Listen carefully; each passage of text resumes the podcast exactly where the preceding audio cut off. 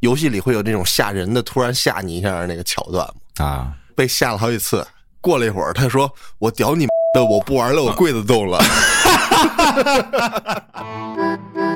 大家好，我是老安。”大家好，我是秋。今天第一个故事投稿的朋友叫石忆，拾取的拾，记忆的忆。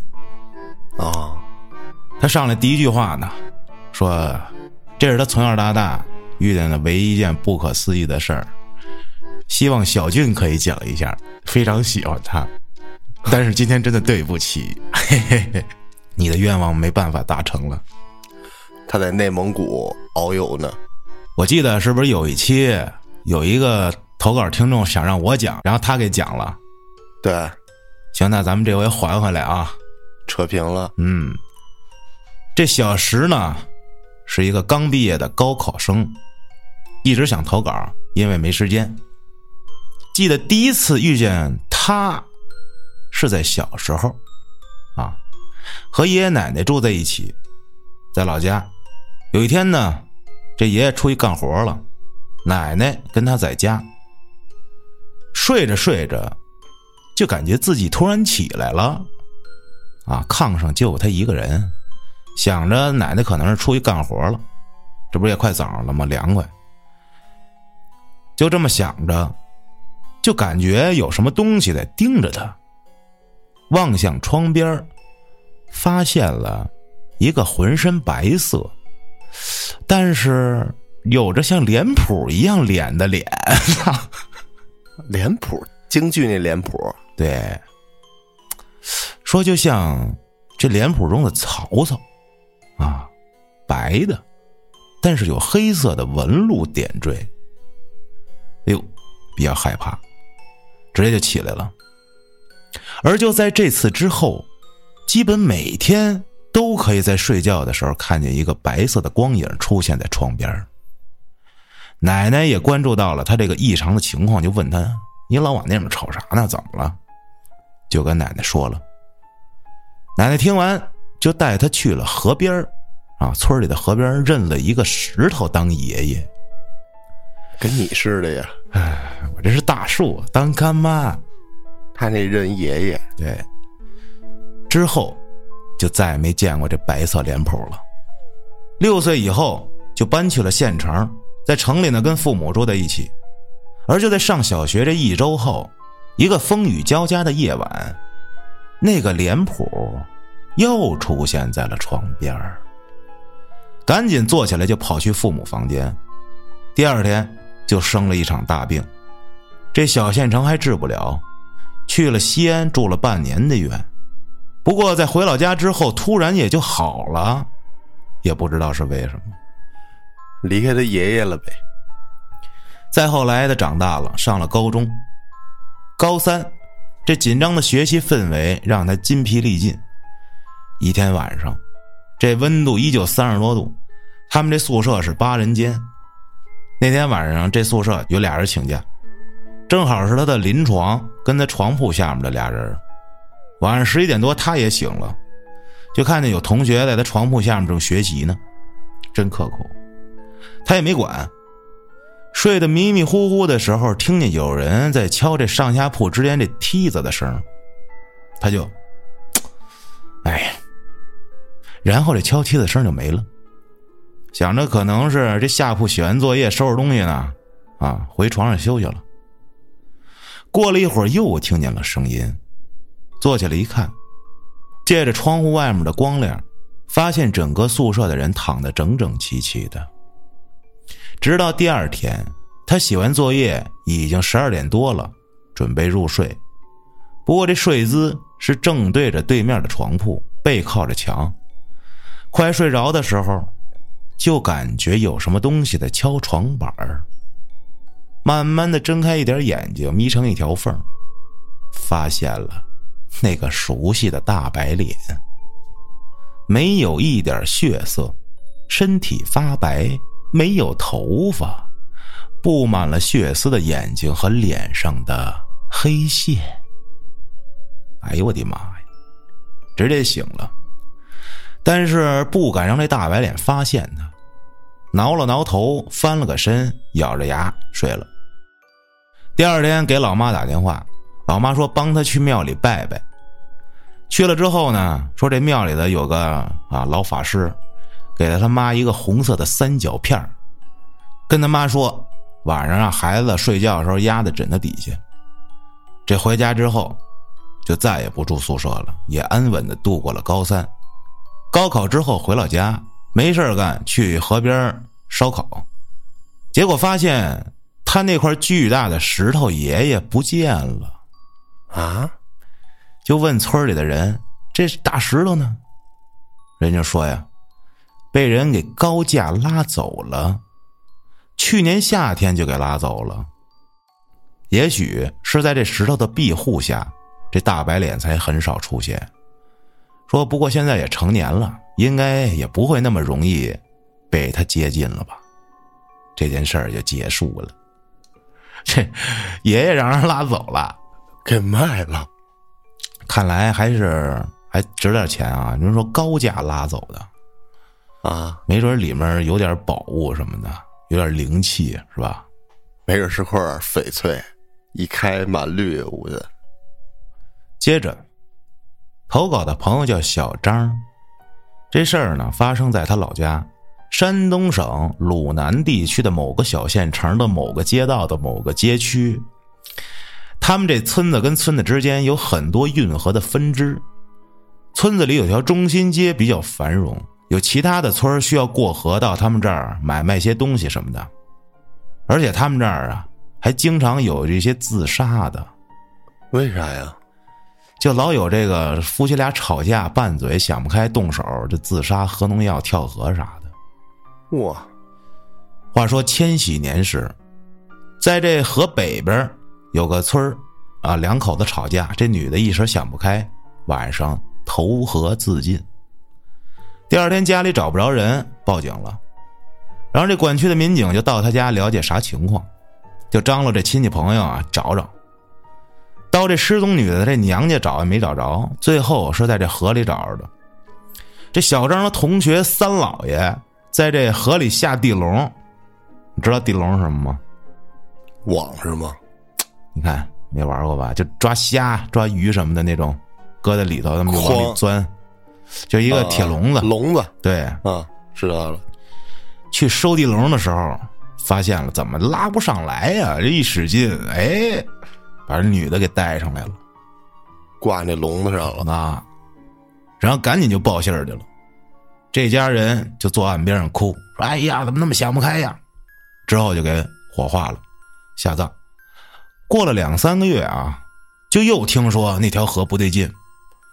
先是听说住在这河边、离河比较近的人家夜里老能听见这女的哭，这村里的狗一到夜里就汪汪。就有人传说这女的是不是不甘心啊，出来闹啊？结果就那段时间，一到这天刚擦黑，家长就把自己孩子叫回家，不让在外面玩，连大白天都不让往河边去。这村那儿有一大爷，下午去他们那中心街上卖自己种的菜啥的，晚上呢就顺着那条河回家。刚开始说没把那些传言啊、那些怪事儿放心上，走着走着，慢慢的也就想起这事儿来了。一想吧，心里就发慌，就加快了这个脚步。结果那走的急，嘣儿绊一大跟头，大爷就听见扑通一声，怎么了？这手里拿着这秤啊，就甩在这河里去了。哟，结果令人毛骨悚然的一幕发生了：这秤砣从水里慢慢的浮上来了。啊！我操，假秤多，泡沫了。哎呦，缺斤少两。啊。这大爷也管不上那些了，哎呦我的妈呀！爬起来就跑了。之后这事儿就越传越开，这条河也就越来越凶。自此就很少有人在这儿抓鱼游泳了。又过了几年，跟他同学聊了哎家里那条河，发现他同学呢是住在这河北边村的啊，说他有一天晚上在一好哥们家里玩电脑，玩到半夜才回家。因为从河南边到河北边想要回去，那得走那个小河堤，因为这河堤太窄，自行车不敢骑，只能推着。啊，大半夜月黑风高，走在这河堤上啊，心里就发怵，加快了脚步。推着推着就觉得这自行车被什么东西给蹬住了，哎，怎么使劲推不动了？也不敢回头啊，十几秒愣是没敢动。就在这越来越害怕的时候，干脆把自行车我也不要了，扔下，就往对岸跑。说就是像是那中风刚刚能走路那种，崴着崴着就上去了，腿都吓软了。我操！就再也没敢去过那小河堤。后来呀，那小河堤上面都长起了草了，没人走，显得更加诡异了。这河北边、河南边挨着住的这些人家啊，门口都挂上了这八卦镜辟邪。前几年回老家去那边看了看，这河都已经快干了，从河变成了小水坑了，都。哟，想必在河里的那些灵魂也早已经投胎转世了吧？这大爷这秤砣太牛逼了，浮起来了，浮起来了。是不是那个砣没掉下去，那秤掉下去了？是不是？那那砣是不是也得比那秤沉啊？那那杆不知道儿什么样的杆儿跟那盘儿掉下去了，那砣是不是没掉下去？连着的呀，它不能拿下来呀。哎，也没准儿，没准儿那个掉到水里之后下来，那坨沉下去了，然后那杆儿不是跟那盘儿上来了。啊，它不是那个绳儿挂在那个坨上的尾巴那儿？对啊，然后那个，称东西的时候，你后面那坨你得左右来回移动，但是那绳儿平衡啊。你说的是那绳儿跟那个杆儿脱了不是，我说的是那个坨坨上面不是也有一绳儿吗？啊？对呀，那绳儿跟那杆儿脱了呀。也脱那绳儿它那个，就是应该就是直接就套上的嘛。对，套上它可以左右挪动嘛，对吧？是啊，就那个就掉了。我说，哎，有可能。不过啊，说这农村吵着吵着架，这就自杀的这种事儿，好像还挺多的。为啥呀？就可能就觉得就想不开了。对，就跟你较劲，我就死，哇，我怎么能打赢你啊，战胜你啊？我就自杀，以死明志。我，这这这啊、这我不理解。我据说是这个这个挺多的农村自杀的这种吵吵的就就就去了，喝农药了。我以为是得定时祭祀这河呢，结果没人祭祀了，后人不祭祀了，然后这河神发怒了，蛊惑人们心智，然后让人们自杀呀，往这河里掉东西，祭祀去。你看最后这河太没有人祭祀我了，没人管我，不拿我当回事儿，得了，我走吧，干了就。干了。啊，接着啊，投稿的朋友叫散仙儿，哎，之前好像讲过他的故事哈。嗯。啊，话说呢，这散仙儿零四年当兵入伍，消防战士，当了五年兵，其中两年救火，三年是消防车驾驶员。啊，什么斜的歪的全都滚犊子。新兵连集训的时候，站在坟头尿尿，真牛逼，啊 就不怕。我零九年十二月复员，那时候还是坚定的唯物主义，天不怕地不怕。自从经历他这件事儿，他就信佛了。那是一二年的夏天，啊，还很年轻，特别喜欢玩游戏。那时候还跟父母住在一起，总是玩游戏玩到后半夜去。玩什么呀？玩《笑傲江湖》，没玩过，一会儿帮会战，哎，就该去这 YY 开语音了啊，骂人指挥小队，这父亲什么的，母亲也都习惯了。有一天晚上没有玩那么晚，十二点左右就睡了，结果刚要睡着，就感觉有人在他耳边敲他枕头，一下一下的，嘣儿嘣儿嘣儿，就很生气。结果一睁眼，哎呦我的妈呀！看见一个一身白衣服的女的，在他身边这一头的长发把脸挡住了，在一下一下弹他的枕头。当时以为自己睡懵了啊，坐起来揉了揉眼，清醒了一下，这时候他保证已经很清醒了。他说：“但是那女的还在。”就直接来了一句：“我套你妈！”这给了一拳啊，然后那女的就消失了。他这手就打到了床边这要我说啊，我边上要站着美女的，我得问：哎，你是谁呀？是那个女孩找我来了。当时也没感觉有什么，抽着根烟继续睡。但是从那以后，他就不敢关灯睡了，一关灯就心慌，以为是心理作用。结果持续了有不到一个月。这天晚上也是玩游戏到很晚，是最热的时候。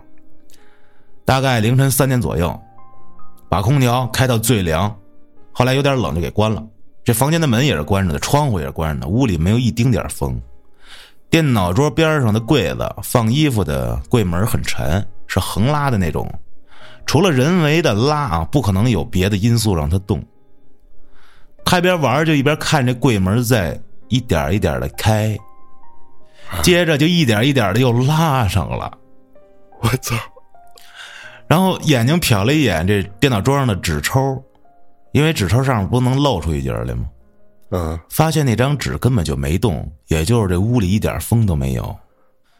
啊，想了想，点了根烟，然后就静止了看这烟头上面的烟啊，就是直立的往上飘，没风。你说他在这么紧张的时候，居然还能做这么多的印证，啊，他不怕呗。当时因为正这帮会战呢啊，正激烈，他就没管，一直到结束这一多小时了，这柜门还跟那自己拉自己关呢。我靠！我操！他这屋里太太热闹了，就怒了，一顿破口大骂，说你他妈没完了是不是啊？我操你妈的！啊，不爱搭理你，他妈跟我晒脸！骂完就好，瞬间就停。这。一会儿他爸就过来了，抽什么风呢？在家里 说，因为他不是玩游戏是老骂嘛？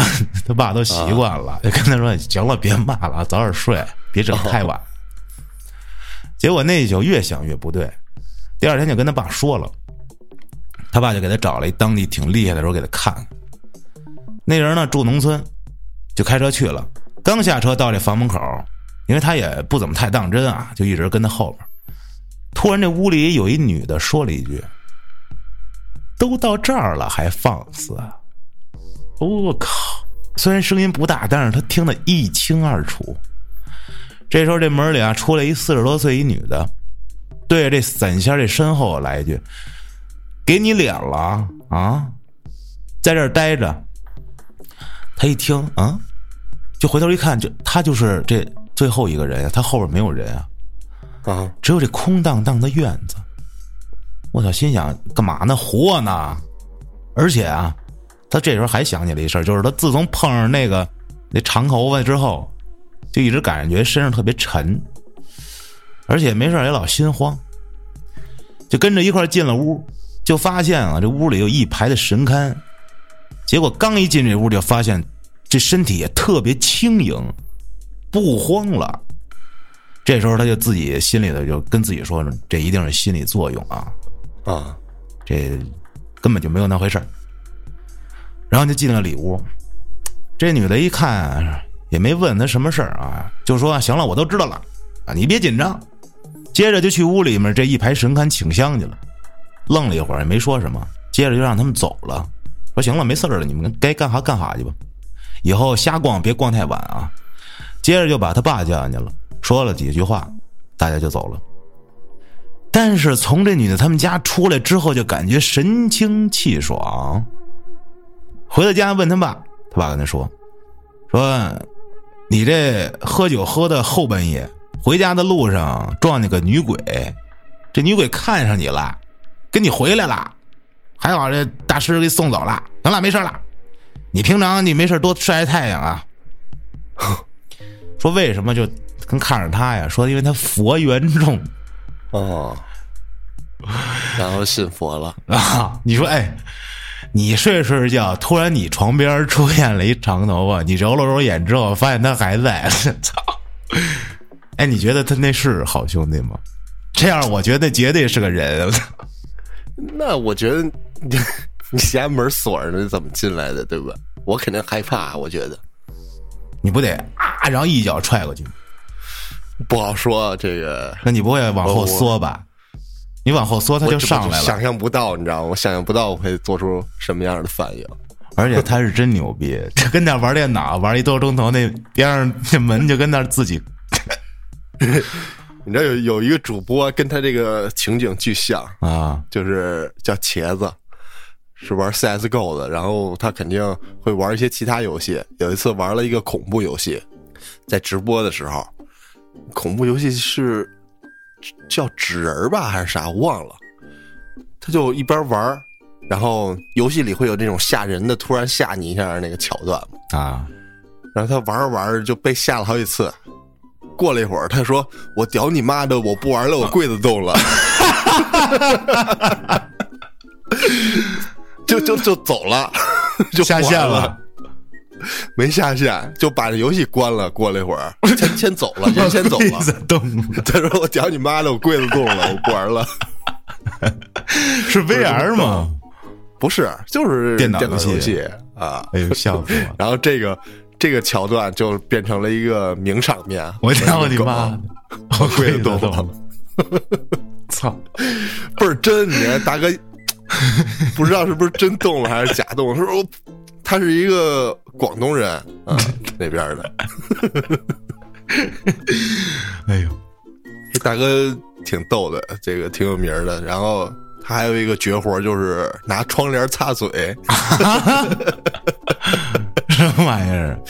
这不是直播吗？直播的时候有时候得吃饭，一边吃饭一边一边玩嘛。啊，这吃完了 正玩着呢，找不着纸，边上窗帘拿一窗帘擦嘴。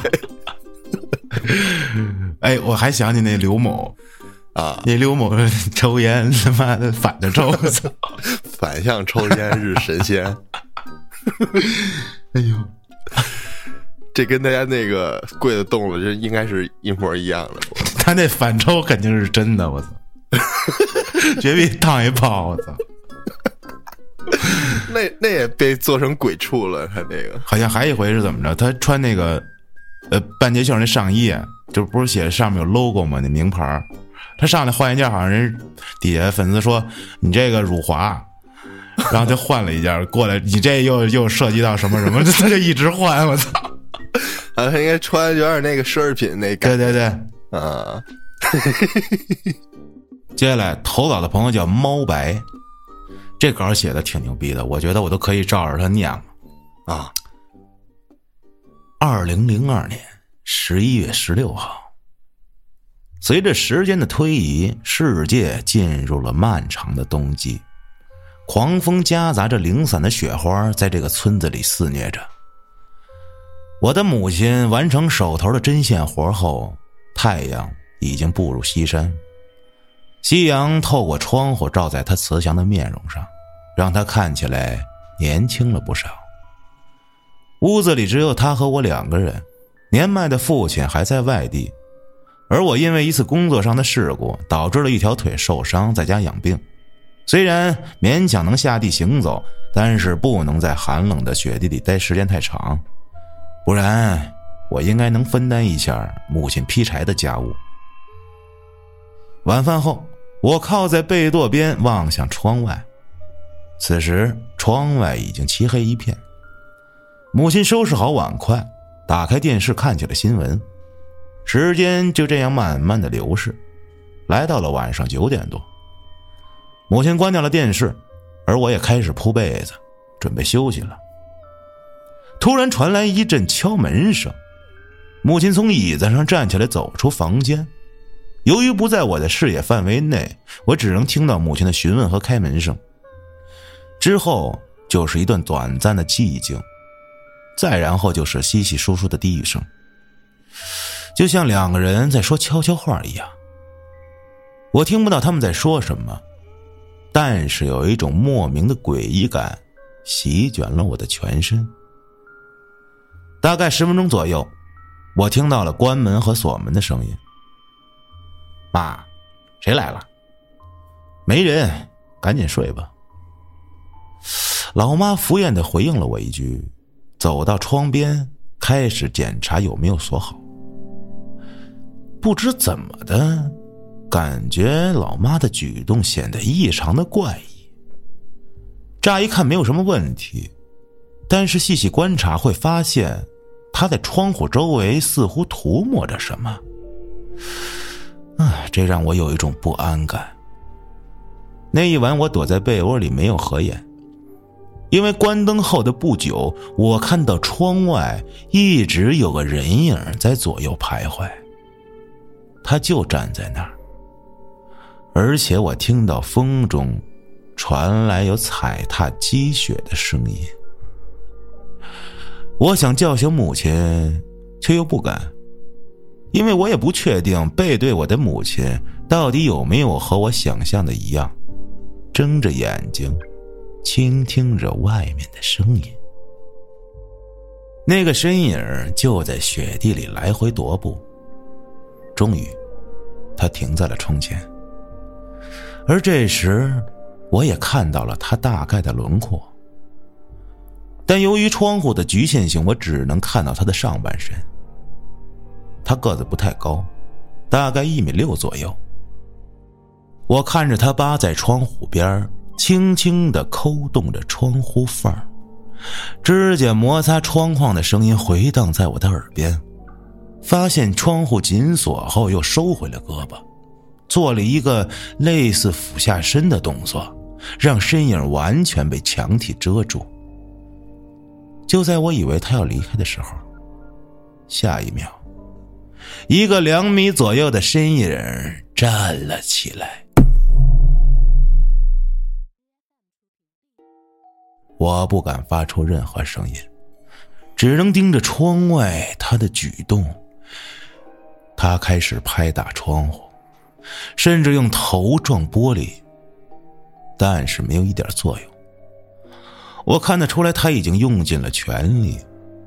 最后，不甘的将脸贴在窗户上往里看来。恰巧一辆车路过。在车灯短暂的照射下，我看到了一张狰狞的脸，张着血盆大口，瞪着红彤彤的眼珠子，正望着我。第二天，外面的风已经停止了他的恶作剧。我来到屋外，在窗户下发现了一大片积雪被踩踏过的痕迹，仔细的观察着他们。发现了一个令我毛骨悚然的事儿。那些脚印儿，好像是人光着脚踩出来的。或许我应该做点什么。两米多的人，哎呀，我跟你说，我看 我看这故事的时候，我就莫名其妙的一种诡异的感觉。啊，我我虽然我最后没明白什么意思吧，那你啥感觉？为啥诡异？我也不知道，就感觉挺压抑的。他写的这些文字里，这文字里有什么？你你知道啊？就是你看这事儿啊，啊，他妈先去开门，然后就很怪异的一些行为，啊，接着他又发现窗外有人，那那人是不是敲门的人？不知道啊。是不是是个人在向他们家求救？啊啊！然后那他妈在玻璃上涂什么呢？胶啊？不知道封死？不知道啊！就感觉这整个故事都很他妈奇怪。他我感觉有点类似于那个梦盒或者怪盒，是不是这种？这个有听懂的小伙伴可以来帮我们解答一下。我最近老刷到这种梦盒跟怪盒的视频，啥意思？嗯，就是我我觉得我理解就是这个所谓梦核，就是可能说是在你梦里，就有点字面上的意思，就是虽然是一个现实场景，但是里面东西不会按照现实的逻辑去发展。哦，就会很奇怪，我觉得这个看着就挺压抑的。然后还有类似于怪盒，也差不多。我觉得这俩我理解上是差不多。那视频其实给大家说一下就知道，有一哥们儿打棒球，就是一瞬间，就是一个片段嘛。棒球来了，他挥棒嘛，正常挥棒，但是挥棒完之后，这整个人就转起来了啊！这这整个人的脖子、脑袋、身体，分别以不同的嗯角度和速度，这么着转转转起来了。我操！那肯定这个人就扭巴了嘛？对，就扭曲了。就这么一个片段，他我觉得就挺奇怪的。明白了，比如说我这儿正跳绳呢，对。我跳着跳着，然后我就起飞了，我抡着这跳绳，或者你的手臂一个向向前摆、向前摇，一个向后摇，就很怪异，让你就是非常没有逻辑的事一疼润二，对，很诡异。啊，这有这种感觉啊，确实。突然想起一个，就不算怪盒吧，就是就是他这事儿不怪，但是令我内心很怪。嗯，给你讲一讲，我不是住二十六层吗？啊，我下电梯的时候就会路过很多层，当然就有这个很多机会碰到一起下楼的人邻居。嗯，我这天呢，我就坐电梯，然后忘了几层了，停了，然后上上来人了，我就低头玩手机啊。突然一下就有人跟我说话，一男的说：“又上班去，早上起来出去的啊，就昨天。”就，然后我就抬头一看，是一个哥们儿，这这哥们儿看着跟我差不多岁数吧，带着一个小闺女，就挺特正常的一个父女俩人吧，就上电梯了，我就特别特别懵，我就下意识啊，然后这个这个电梯里之后就充满了安静。啊！我操！我特别想再继续回他个话，然后我也不知道回什么，我也不知道我该做什么，就巨尴尬。然后那哥们儿好像，呃，他也挺尴尬的。操！他跟你说话了？他戴耳机了吗？没有没有，他跟我说话了。啊，就是这事儿怎么回事？就是你在不经意间突然有人跟你说话，而且你们还接着处于一个这种环境里。我也我觉得我不是一个社恐的人啊，就我为什么会突然一下就就说不出来话了？这个感觉我以前绝对不会这样，我肯定问我说：“哎呦哎，上班去？您您您是带孩子出去玩去？怎么着？肯定得聊两句嘛，对吧？”啊，结果这怎么也不知道怎么了，就好像感觉自己变了似的。我我一般碰上邻居了跟我说话。一般有时候我打招呼，有时候我也就嗯，我也没听，其实我都没听清楚他说什么。你见过的邻居，就老见面的可能会聊聊两句，哎，出去哎，这意思就是说这人你从来没见过。对呀，就是那我二十六层嘛，底下的我哪能全都见过呀？那我感觉是不是要不这哥们儿就是秃噜嘴了？他可能认错我了，就没准儿是吧？可能是，我觉得这要么就是你幻听了，不可能幻听，我绝对是他说的。我因为抬着头的时候还冲我笑呢，啊，那可能他就是秃噜了。我觉得，我觉得这个就能反映出一个非常现实的一事儿，就是大家住楼房住的可能，就对于邻居啊，嗯，就都不很陌生啊。就我现在，我连我这个一梯四户，其他三户我都没见过，我都不认识啊。怎么说呢？怎么解释呢？就是人自己就把自己陷入一个这种比较，呃，社恐的习惯里，啊。但是现在好像就是人跟人也无所谓哈，就是他干他的，你干你的，这事儿怎么着，或者这人怎么着，跟你也没关系，也没有人会互相说话。反正这种情况，我再遇上，我可能还是说不出来话，挺他妈难受。就说没得说，就这样。而且我都到一楼了，我都出去了，我这一路我就还在琢磨这事儿，就感觉这心里像堵了块什么东西似的，你特别扭，你知道？就你其实你特想跟人交流一下，但是你就做不到，特他妈怪啊！然后一直琢磨琢磨一天这事儿，没有琢磨了。上了车之后就不琢磨了。我操！嗯，接下来投稿的朋友叫小吉。说毕业晚会是在一个偏僻的村里，刚刚开完，晚上九点半，老爸还没来接，他就想要不要和同学一起先往外面走走吧。于是就跟三个小伙伴一起往这村外面走。刚走没几步，就听见非常多的狗叫声，离他们很近，也没多想，觉得是不是这村里狗挺多的哈。接着走，就越发的觉得不对劲。这灯光昏暗，空气中还弥漫着一种令人窒息的气氛。这时，其中一个小伙伴的老爸打来电话，啊，说来接他，并发送了位置。他呢就跟着他们一块往这个定位的方向走过去，边走边聊。这附近啊就开始很安静了，这狗叫声也没了，连夏日村子里该有的这个蝉鸣都没有了。再往下走，就发现没路了。这一大片玉米地，再次确认了一下定位，发现这定位啊，竟然离奇的换到了路的另一头，就觉得是不是这看错了，开始掉头往路的另一边走。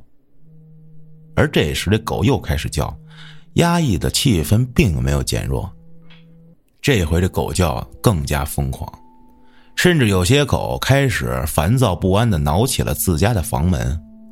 这房门发出吱吱吱的声音，感觉下一秒都快塌了似的。想着想，也觉得可能很正常吧。这狗闻到了陌生人的味儿，是不是觉得村里来生人了哈？就加快了脚步。但是其中有一个小伙伴越走越快，最后都跑起来了。哎，他们就追着，这很快呢就来到了路的尽头。但他们等到的不是出路。这路的尽头是一堵红红的墙，带着一点点的褐色斑点儿，和一些肉色的东西，感觉像是用血染红的一样。这褐色的是血干掉后的痕迹。这时候非常慌乱，就赶紧让这小伙伴的老爸拍了一下这路口的照片，然后又发了一个定位，傻眼了。跟他们第一次看到的定位一模一样，就想着要不先回刚才开晚会的地方，再重新走一遍。可是当他们沿着来时的路返回时，发现这条路并没有岔路，两边只有房子和大片大片的玉米地。我的天哪！这时空气中的诡异氛围达到了顶点。仿佛整个世界不过就是这么一条小小的路。所有人不信邪，再次回到了那个断路边。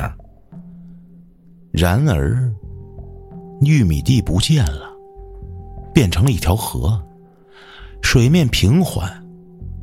但是，看着那个水面，就好像这底下有着某种生物在注视着他们一样。瞬间清醒了过来，打开手机上的地图，但是手机上显示没有信号。要知道，在这儿绝对不会没有信号，只是好或差的事儿。这回直接就连有都没有了。于是跟小伙伴们说：“千万不要分开行动，先找到有信号的地方看一眼地图。”结果这时候，那小伙伴的老爸又打来电话，刚要接，小吉摁住了他。咱们他妈不是没信号吗？哦，周遭更加的安静了，感觉浑身上下好像有东西在爬。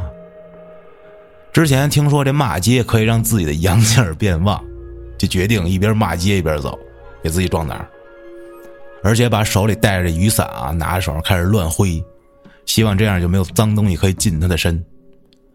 终于，他们在这条路的某两栋房子之间看到了有一条小巷子，往里走。尽管这条路很黑，但是越往里走，身上就越轻松。不知道走了多久，再一次看到亮光的时候，感觉得过了一个小时。抬起手机一看，不过才九点四十左右，才十分钟。接着走下去，这路就变得宽敞了起来。路边的路灯也不再发出诡异的昏黄色，如释重负。不久，这小金老爸打来电话，跟他说到了，快出来！”在确定了一遍电话那边确实是他老爸本人之后，再一次按照发了个定位走了出去。其他三个小伙伴因为害怕，跟他一起往外走。这次有狗叫，有蝉鸣，但终于没有了那种压抑的感觉。他们走出了巷子，来到了大路上，看到了熟悉的车辆、熟悉的人，一阵的后怕。在其他三个小伙伴都上车了之后，小吉也走了。走后，他抬头望向车窗外。看到了那全长大约三百米的诡异小路，在玉米地中孤孤零零的，没有任何岔路，没有与之交汇的路，就在那里，就好像是施工时单独造出来的一样，又好像是凭空出现的。就问他老爸：“那条路有什么用啊？”但老爸好像故意回避似的反问他。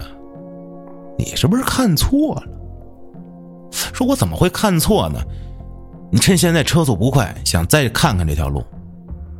这回再看过去的时候，突然发现，在这昏黄的路灯下，有一个长手长脚的老人，脖子一探一探的，伸到了一个不可思议的长度。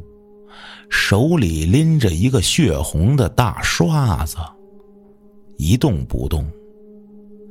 当小吉想再看清那人的脸时，车越来越远。这一路，老爸跟他进行一些有的没的的尬聊，昏昏沉沉的状态下，写下了这篇投稿。关于那条路，他说他会再趁暑假去了解一下。争取再写出点什么！我操，他胆儿是真大。这确实有这么一条路，说这地点啊，在浙江温州的七都的某个不知名村子里。这路不是很长啊，三百多米嘛，三百多米。嗯，看来是个鬼打墙呢。哎，就是鬼打墙啊！这确实不是有这么一条路。有这条路，那打墙了怎么了？很正常的。哦，老太太，老太太，不是最后有一个老太太，不是老头吗？啊，老头那我怎么听成老太太了呢？一个老头儿啊，拎着一血红的刷子在墙上那刷，社会主义好。我操，太瘆人了。